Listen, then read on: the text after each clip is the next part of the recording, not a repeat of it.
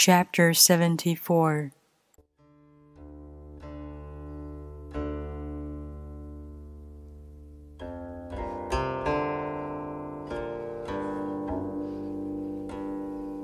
If you realize that all things change, there's nothing you would try to hold on to.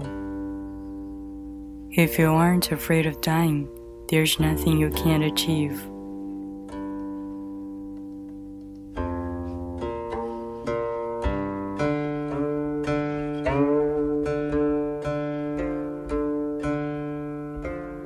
Trying to control the future is like trying to take the master carpenter's place.